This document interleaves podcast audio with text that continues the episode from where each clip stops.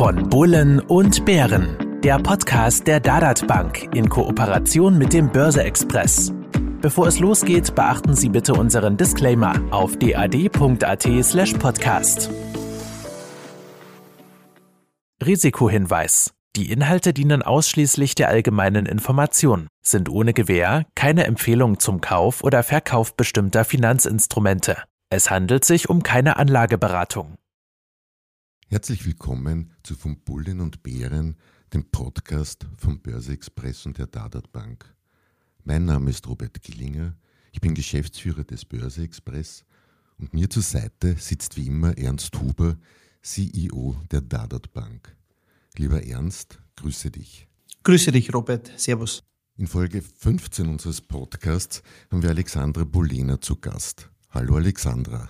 Servus, Robert. Alexandra betreut seit mehr als 20 Jahren institutionelle Anleger beim Thema Alternative Investments mit dem klaren Schwerpunkt auf nachhaltige Angebote. Wer mehr wissen möchte, unter www.impact-investing.at. Du bist Lektorin im Bereich Cultural Finance. Manche kennen dich vielleicht noch als Wiener Parteichefin des Liberalen Forums rund um die Jahrtausendwende. Neu ist, dass du Autorin eines Buches bist. Nachhaltig investieren für Dummies. Christoph Grissemann würde in Willkommen Österreich sagen, ich hab's gestern in der Badewanne verschlungen. Ich kann nur sagen, ich kann's jedem empfehlen, die 20 Euro sind gut ausgegeben. Und mit unser heutiges Thema klar ist, nachhaltig investieren, ESG wie es heute heißt. Und es soll nicht darum gehen, ob kolportierte Klimaziele realistisch erreichbar sind, politisch. Klar dürfte sein, dass es ohne ein Mehr an Umweltschutz einfach nicht geht. Gegen ordentliche Arbeitsbedingungen hat auch kaum jemand etwas. Wir sprechen also von einem Thema, das wahrscheinlich auch unsere Enkel noch beschäftigen wird. Im Finanzjargon heißt das dann Megatrend. Und an solchen Trends lässt sich in der Regel gut verdienen, wie wir bereits beim weltweit ersten Megatrend an den modernen Börsen gesehen haben, die Industrialisierung durch die Dampfmaschine. Digitalisierung war und ist ein neuer Megatrend. Jetzt haben wir aber erstmals einen Megatrend, der ein in den Köpfen verankertes Dogma eigentlich aufbricht. Tue Gutes und verdiene daran, nicht nur an inneren Werten, sondern sogar materiell. Wie steht ihr privat dazu und beeinflusst ESG eure Anlageentscheidungen? Alexandra, bitte. Das Thema beeinflusst meine Anlageentscheidungen ganz deutlich und zwar aus zwei Gründen. Einerseits, ähm, weil es mir wirklich ein Anliegen ist, mit meinen Investments etwas dazu beizutragen, dass die Welt auch für unsere Kinder noch lebenswert bleibt.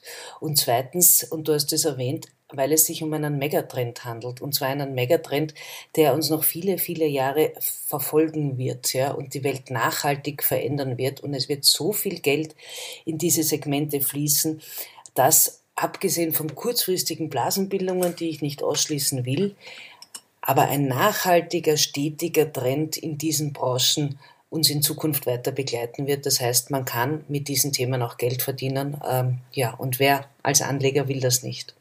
Ernst, da wirst du wohl zustimmen? Ja, da, zu 100 Prozent kann ich hier nur zustimmen. Ich glaube, es ja, sind immer mehr Anleger, die, wo natürlich das Thema der Anlageentscheidungen äh, mit beeinflusst. Ich glaube, das ist auch unsere Aufgabe, den nachfolgenden Generationen etwas hinterlassen zu können, worauf diese aufbauen können und nicht wieder sanieren müssen. Ich glaube, da haben wir eh schon genug angestellt. Und äh, mittlerweile, äh, verbrochen ist der falsche Ausdruck, aber wir hätten schon einiges besser machen können. Und ich glaube, für uns als Bank ist das Thema Nachhaltigkeit äh, seit eh und eh schon selbstverständlich, äh, lange bevor es zum Modebegriff oder auch zum Megatrend äh, geworden ist. Das Ganze, wir haben schon vor über 30 Jahren den, den, den ersten ESG-Fonds aufgelegt und ich glaube, das war ein ganz wichtiger Schritt. Ich glaube, es ist schon wichtig, dass man nicht dogmatisch als moralische Instanz da durchgeht und mit äh, äh, erhobenem Zeigefinger, sondern einfach da sehr viel mit, mit, mit Sachverstand und Hausverstand auch macht. ESG ist ein sehr breit gestreutes Gebiet, der Umweltschutz, Ethik und eine transparente, nachhaltige Unternehmensführung vereint. Das ist natürlich nicht ganz richtig, aber ein wenig so, als ob sich Grüne, SPÖ und Volkspartei in einer Koalition befinden.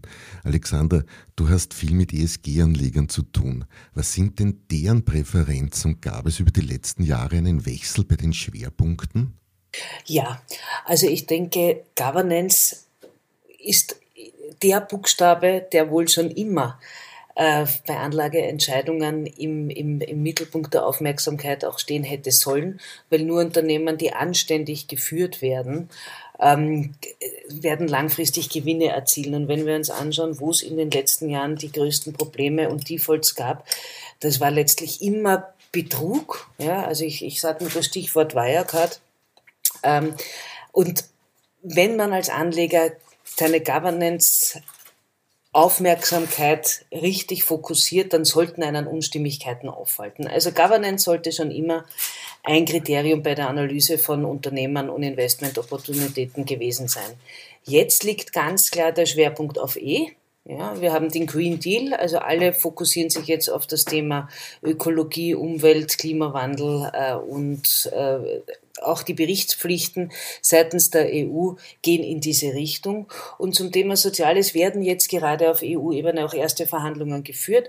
Das ist im Moment ein wenig noch im Hintergrund. Aber wenn es, wenn, wenn ein Unternehmen anständig geführt wird, sprich G, und wenn es auch sich umweltmäßig anständig verhält oder umweltoptimale äh, Themen verfolgt, dann hat das natürlich auch soziale Implikationen, auch wenn sie nicht unmittelbar im Mittelpunkt der Aufmerksamkeit stehen. Da greift also ein Rädchen ins andere.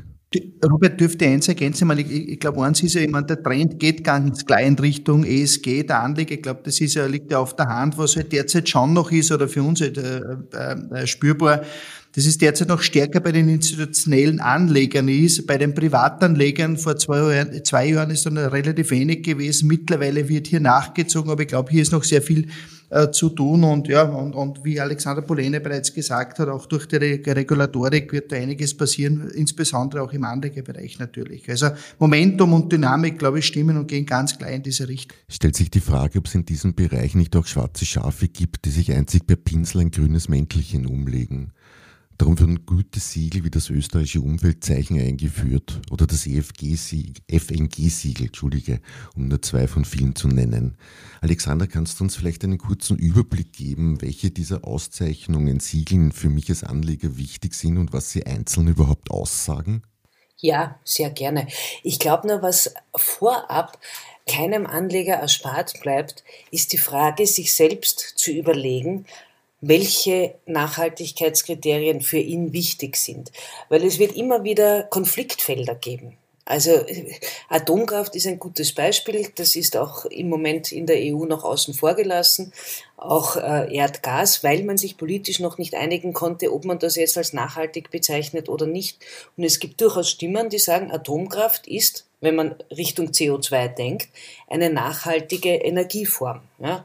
Nicht nachhaltig ist es bezüglich Kreislaufwirtschaft, weil man einmal noch immer nicht weiß, was man natürlich dann mit den Brennstäben macht. Aber es gibt auch hier neue Technologien, ähm, die sehr vielversprechend sind. Also diese Frage als Anleger, die bleibt mir nicht erspart. Ja, wenn ich das aber einmal für mich geordnet habe, ähm, dann kann ich es natürlich auf Gütesiegel zugreifen. Und wir haben das österreichische Umweltzeichen, das UZ49, das, das äh, ganz klar also Atomkraft ausschließt und auch sonst ein paar Ausschlusskriterien hat. Es gibt das FNG-Siegel, wobei die Ausschlusskriterien sich zwischen Deutschland und Österreich nicht 100% decken. Also da gibt es drei Themen, die unterschiedlich sind. Es gibt internationale also andere nationale Gütesiegel wie den, den Nordic Swan für die skandinavischen Staaten oder auch französische Siegel. Aber genau hier sind dann auch so feine Unterschiede. Ja? Also da geht es nicht nur um Atomkraft, ja oder nein, da geht es auch bei ähm, Ausschlussthemen, sagen wir jetzt einmal, ja, sagen wir Atomkraft, was mache ich mit einem Mischkonzern, der nur zehn Prozent seines Umsatzes zum Beispiel mit Atomkraft, ein Energieversorger mit Atomkraft erwirtschaftet, oder schaue ich mir auch die Lieferketten an, wie weit in die Lieferketten möchte ich mir das anschauen.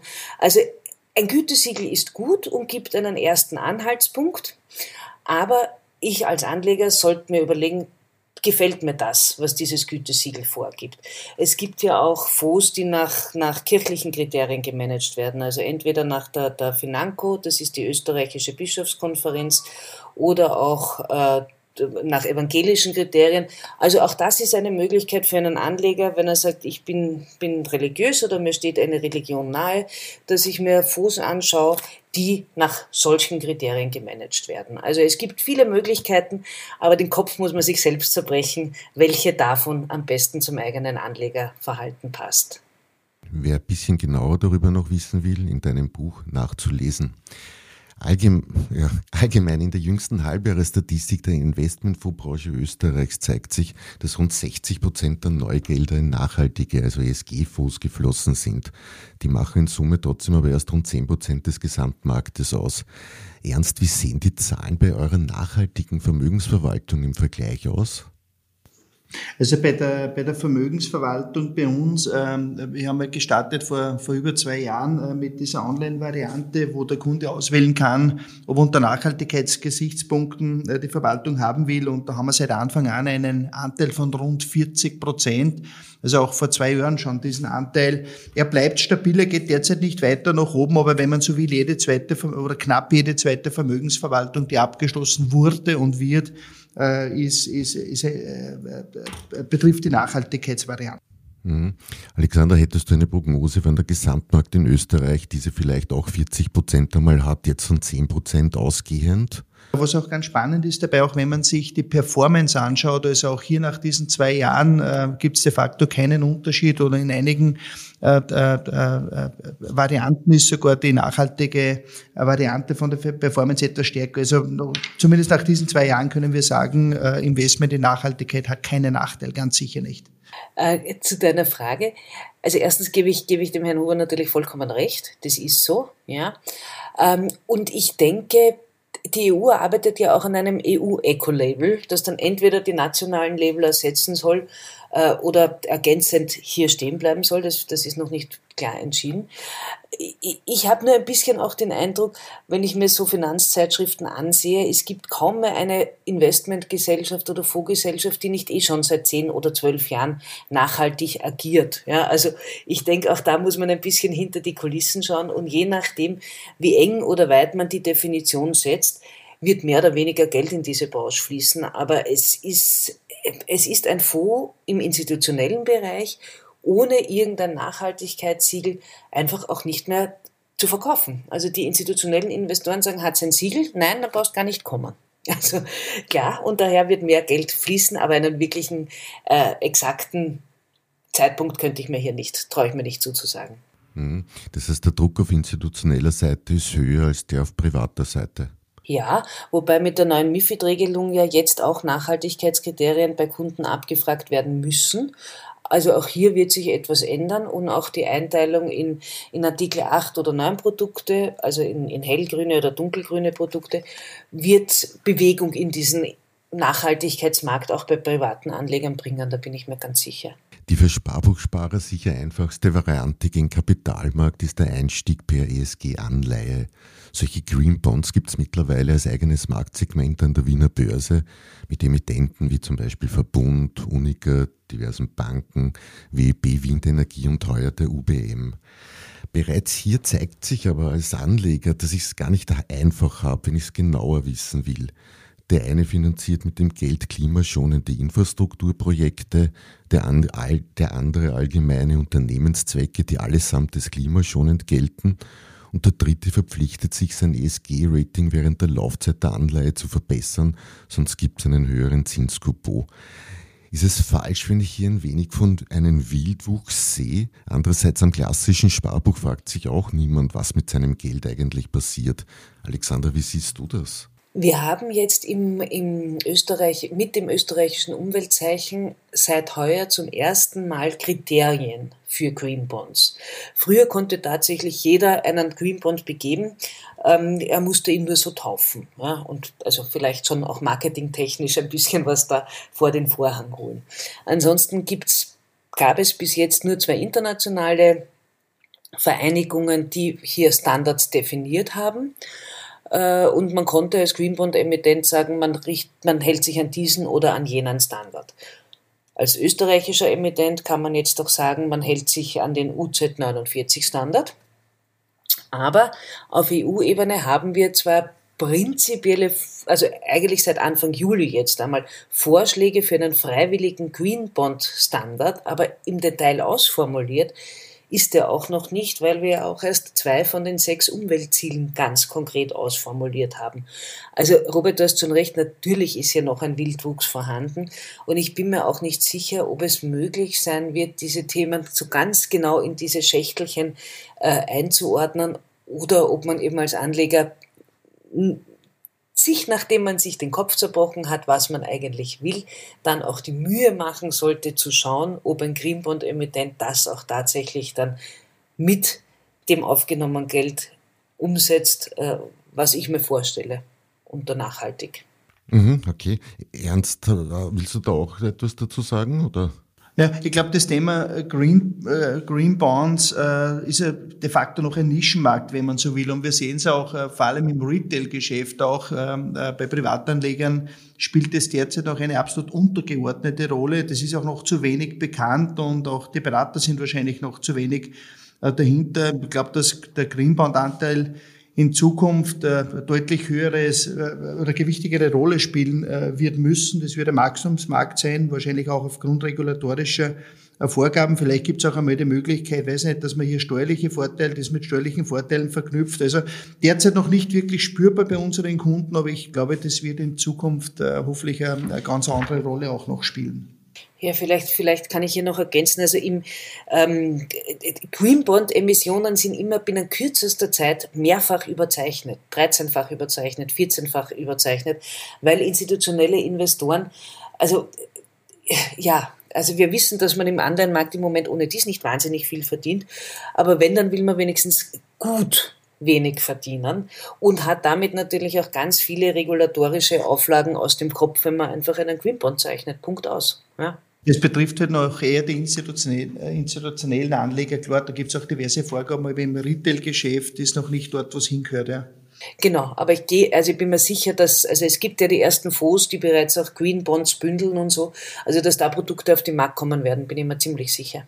Übrigens, Fonds in dem Bereich würde ich derzeit ja eigentlich fast eher die einzelne Anleihe präferieren ich gehe davon aus, in fünf Jahren wird das Zinsniveau etwas über dem heutigen sein. Mit der Einzelanleihe weiß ich zu dem Zeitpunkt wenigstens, wie viel ich rausbekomme. Also ich sage 100 Prozent der Nominale, womit die erzielbare Rendite fix ist. Beim Fonds weiß ich es nicht, da auslaufende Anleihen ja immer mit neuen aufgefüllt werden. Ernst, du hast das ja eh erwähnt, du bist kein großer Freund von Anleihen derzeit, aber wie würdest du privat vorgehen? Auch eher die, oder als Privatmeinung von mir aus, vielleicht darfst du nicht, aber ist, wenn das Einzelinvestment derzeit besser als das Vorinvestment eigentlich? Das muss jeder für sich selber beurteilen. Vorinvestment hast du den riesen Vorteil, dass du deutlich äh, breiter gefächert bist und, und ja, einfach dadurch Risiken reduzierst. Ja, also ich, ich bin, also im, im also Anleihe, im Anleihebereich bin ich kein, bin ich kein Fan davon. Ich selber habe auch überhaupt keinen, keine Anleihe in meinem Portfolio oder in meinem privaten Depot, auch keinen, keinen Anleihefonds, aber ja, ich würde, in, ich würde in diesem Fall definitiv den Fonds bevorzugen. Mhm. Und Alexander, wenn ich dein Buch gelesen habe, zu welchem Schluss würde ich kommen?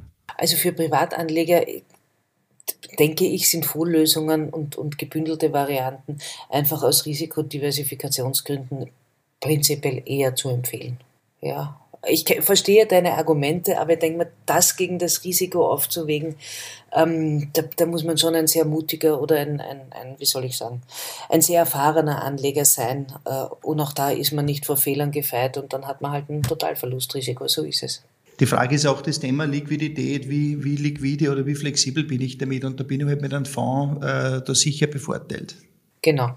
Nein, ich meinte rein, wenn ich wirklich bis zum äh, Laufzeitende es halten möchte. Also da wirklich mit dem fixen Zeitpunkt. Aber Hand, das ist ja die Frage, wer will das heute noch im Anleihbereich? Ist immer eine Frage der Laufzeit, wie liquide will ich sein? Und eins darf man nicht vergessen, wir leben in turbulenten, volatilen Zeiten, wie wir es noch nie gesehen haben. Und darum, glaube ich, ist schon auch das Gebot der Stunde hier, Flexibilität zu haben. Und darum würde ich das zu diesem Zinsniveau über längere Laufzeit mich binden, würde ich nicht machen. Wenn wir uns die Kapitalmarktleiter ein wenig nach oben handeln, kommen Aktien. Hier würde selbst ich eher die Fonds, ETF oder Zertifikate-Lösung bevorzugen, da diese das Einzeltitelrisiko, wie ihr gesagt habt, sehr deutlich reduziert. Übrigens laut jüngster Branchenstatistik legten nachhaltige Aktienfonds in den vergangenen zehn Jahren im Schnitt um 6,7 Prozent pro Jahr zu, womit sich das Kapital beinahe verdoppelte. Ernst sagt, was sind denn bei euch in diesem Bereich die meistverkauften Produkte? Ja, du, wir schauen uns das immer, immer wieder an. Es sind äh, de facto zu 90 Prozent äh, Aktienfonds bei uns, äh, die, die, die gekauft werden, auch im, im, im Nachhaltigkeitsbereich. Und ich würde sagen, unter den äh, Top 20 äh, Fonds oder Aktienfonds, die verkauft werden, ist in etwa, ich würde sagen, ein Viertel sind Fonds, die mit, mit, äh, auf Nachhaltigkeit stark setzen. Ähm, ich habe mir das einmal auswerten lassen. Wir haben zum Beispiel äh, diesen DWS ESG Top Asien Fonds. Also das ist wirklich ein, ein, ein auf Asien fokussierter, der, der relativ stark nachgefragt wurde bei uns. Äh, dieser Raiffeisen Megatrends, ESG-Aktien, ESG-Aktien, dieser Fonds, der stark ähm, äh, oder stärker auch gekauft wurde bei uns oder auch dieser C-Quadrat, Arts Total, Total Return und äh, auch vom eigenen Haus der Shell haben wir Portfolio Dynamik ist ein, ist ein Fonds, der auch ganz stark oder stärker nachgefragt wurde, der auch immer wieder mal in den Listen vorne mit dabei ist. Aber das ist, es ist eine Mischung quer, querbeet durch und, äh, und was natürlich immer auch, das sind jetzt die klassischen Fonds und was immer auch stark äh, ge gehandelt werden, das sind von, ob das jetzt BlackRock, ob das UBS ist, ob das Invesco ist oder, oder Amundi, wie auch immer, ist ja da die, äh, die, die ETFs, äh, Exchange Traded Funds auf die, auf die großen Indizes, die auch immer äh, äh ganz gut auch gekauft werden, also MSCI World oder auch DAX oder, oder Eurostox, wie auch immer. Also auch hier wird, wird immer mehr auch im ESG-Bereich, äh, ESG-Bereich veranlagt. Mhm. Alexander, du hast vorher erwähnt, mittlerweile ist jede Fondsgesellschaft schon grün, mehr oder weniger. Gibt es, ich weiß nicht, ob man das sagen kann, welche, die deiner Meinung nach den ESG-Mantel gar nicht verdienen? Gibt es irgendwo eine Liste dazu? Das traue ich. Nein, also das traue ich mich nicht zu beurteilen. Ähm, das, ich, ich glaube, es gibt ein paar externe Parameter, die ich mir anschaue. Das eine sind eben, haben Sie ein Gütesiegel, ja oder nein? Und da gibt es ja auch, also beim FNG verschiedene Abstufungen. Da kann ich ein normales Gütesiegel, ein Stern, zwei Stern oder drei Sterne haben. Je mehr Sterne, desto besser. Also ich denke, das, das ist mal eine gute Überprüfungsvariante. Das UZ49 ist eine Hop- oder Drop-Geschichte, entweder ich hab's oder nicht. Wenn jemand kein Gütesiegel hat, eine Fondsgesellschaft, ähm, dann ist das aber noch kein Zeichen, dass er nicht trotzdem nachhaltig sein kann, weil man muss sich vor Augen führen, dass gerade bei kleinen Fondsgesellschaften der Kostenfaktor einfach auch eine Rolle spielt. Also alle diese Gütesiegel kosten natürlich Geld, die müssen alle zwei Jahre erneuert werden. Ähm, und für große Häuser kein Problem, für kleine Häuser kann das schon noch ins Geld gehen. Vor allem für einen kleinen Markt wie Österreich. Dann kann ich schauen, gibt es ein anderes Gütesiegel, gibt es ein Nordic Swan oder ein französisches oder ähm, ja, eben das FNG-Siegel. Aber auch wenn es gar keins gibt, kann ich mir anschauen, wie erklären Sie mir Ihre Nachhaltigkeit? Erklären Sie mir die nur mit Ihren eigenen Worten oder ist der Ansatz auch extern validiert und gibt es irgendeinen externen Nachhaltigkeitsagentur, die bestätigt, was meine Fondsgesellschaft sagt? Ja? Dann sollte ich mir anschauen, passt das eben auch zu meinem persönlichen Nachhaltigkeitsverständnis. Ja. Und es gibt ja im Bereich Nachhaltigkeit verschiedene Ansätze. Da gibt es entweder die Ausschlusskriterien, also erreicht es mir, wenn ein Fonds einfach nur in bestimmte Branchen nicht investiert, oder ist es mir wichtig, dass er jeweils nur in die ökologisch besten seiner Klasse investiert? Dann bin ich mit einem Best-in-Class-Ansatz ganz, ganz gut aufgehoben. Ähm, mit dem kleinen Nachteil, dass oder Vor-, Vor und Nachteil, dass ich mir da zwar mein Anlageuniversum nicht einschränke, weil prinzipiell ja alle Branchen investierbar sind und dann aber nur die ökologisch besten. Das ist natürlich gleichzeitig auch ein Nachteil, weil ich weiß nicht, ob ich einen, einen äh, relativ guten Erdölfonds haben will. Ja, muss man sich überlegen, die Fragen muss man sich selber stellen. Und das neue Thema im Bereich Nachhaltigkeit ist einfach auch das Thema Engagement, wird Ihnen immer öfter unterkommen. Und da kann man sich natürlich auch die Frage stellen, wie ähm, geht eine Fondsgesellschaft damit um? Versuchen die wirklich Einfluss zu nehmen, auch auf ihre Unternehmen, damit sich die in die, also in die investierten Unternehmen, damit sich die in diese richtige Richtung entwickeln. Also Engagement ist sicher auch etwas, was man nachfragen kann. Ähm, ja, und ich denke, dass das kann jeder Anleger tun oder sich damit auseinandersetzen. Man wird viel in, in Unterlagen finden oder man fragt einfach auch, ähm, ja, Internetseiten oder Berater. Also Information ist vorhanden und ich glaube, je mehr man fragt, desto eher gibt man dem Thema auch den notwendigen Push, den es brauchen wird, um transparenter zu werden. Mhm, mh. Ihr habt vorher beide, ich sage mal, kirchliche Veranlagungen, Kirchenbanken erwähnt in Österreich, äh, die schon jeher auf ethisch korrektes Anlagenwert legen. Frage ist ESG damit eigentlich nur alter Wein in alten Schle äh, neuen Schläuchen heißt es. Das geht jetzt dann an Alexandra. Und Ernst, bei dir würde mich so ein bisschen interessieren, hat sich diese ethische Grundeinstellung bei der Gründung der Dadat vor nunmehr etwas mehr als vier Jahren irgendwie niedergeschlagen? Es hat sich schon verändert. Ja, waren früher nur Ausschlusskriterien das, das Maß aller Dinge. Und begonnen hat das ja rund um den Vietnamkrieg in den, in den 60er Jahren, wo einfach äh, Industrien, die den Krieg unterstützt haben, ausgeschlossen wurden. Und dann gab es schon sehr früh auch religiös motivierte Fonds, die einfach in gewisse Themen auch nicht investiert haben. Das ist aber noch ganz stark von diesem Ausschlussgedanken geprägt. Best in Class war dann schon ein bisschen moderner mit den vorher schon besprochenen Vor- und Nachteilen. Und jetzt geht's halt immer mehr auch in diese ähm, aktive Entscheidung und aktives Wollen. Also ich will nur mehr Unternehmen unterstützen, die dazu beitragen, dass wir den Klimawandel äh, einbremsen. Also es ist, nein, nein, es ist kein, kein alter Wein in neuen Schläuchen. Ich würde sagen, es verändert sich tatsächlich etwas. Mhm, okay. Ernst, bei der Gründung der Dadat spielte da die Kirche quasi eine Rolle? Rolle. Es war ein interessanter äh, Impact auf alle Fälle, auch für mich, weil wir dadurch auch beim Aufsetzen der Dadat ganz anders vorgegangen sind. Äh, das Thema Nachhaltigkeit oder ethische Nachhaltigkeit hat von Beginn auch eine Rolle gespielt. Wir haben äh, deswegen auch zum Beispiel, wie wir mit der Vermögensverwaltung gestartet sind, also noch überhaupt keine Vorgaben gegeben, aber wir haben dann gesagt, der Kunde soll auswählen können, ob eine ESG-Variante oder sage jetzt eine altherkömmliche Variante und auch genauso, wenn man sich anschaut, auch auf unserer Website, wenn man sich Investmentfonds aussucht äh, äh oder, oder anschaut oder äh, genauso im, im, im ETF-Bereich, im Fondsbereich, wie auch immer, dann kann man hier immer auch auswählen und sagen, ich möchte nur äh, Fonds angezeigt werden, die auch diesen, äh, diesen Vorgaben entsprechen, äh, die, also die ESG-Produkte. Und ja, also ich sage, ja, hat eine Rolle gespielt äh, Gott sei Dank auch und äh, ja, hat auch bei mir ein bisschen äh, zum Umdenken geführt und, und äh, wir bieten somit auch alle Möglichkeiten für unseren Kunden. Das ist einfach wichtig und das hat das beschleunigt für uns auch, ja. Alexander, jetzt lass uns noch kurz über dein Buch sprechen. Was erwartet mich denn außer dem heute besprochenen? Ja, also es ist, es heißt nachhaltig investieren für Dummies so wie es ja auch Stricken für Dummies und Kochen für Dummies und ich weiß nicht, auch Börse für Dummies gibt. Und mein, mein Anspruch war wirklich, dieses sehr, sehr komplexe Thema so darzustellen, dass es einerseits noch immer spannend und unterhaltsam ist und andererseits aber auch für Menschen verständlich, die kein großes Finanzvorwissen haben. Es gibt zunächst ein wenig Theorie, und einen Leitfaden, um eben dieses persönliche Nachhaltigkeitsverständnis besser klären zu können. Dann gibt es eine Übersicht über Gütesiegel und Co ein bisschen Theorie, was heißt ESG, was gibt's da noch für Abkürzungen, woher kommt das Ganze, also auch historisch ein wenig aufgearbeitet, aber das ist, das sind wenig, das sind ungefähr 50 Seiten. Und dann gibt's ganz, ganz, ganz viel Praxis.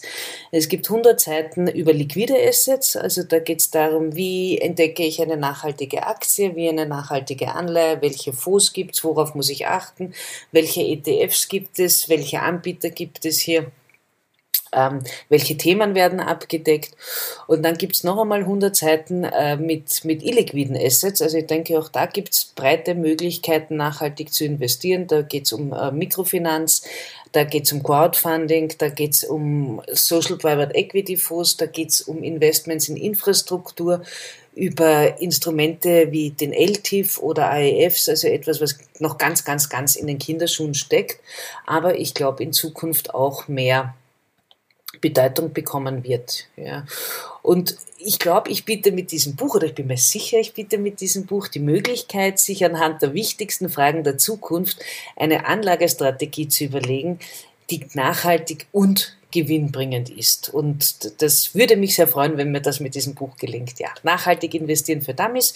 Ab 11. August, also man kann es bereits vorbestellen, aber ab 11. August, glaube ich, ist es wirklich im Buchhandel. Ich glaube, um 20 Euro zu kaufen, kann das sein?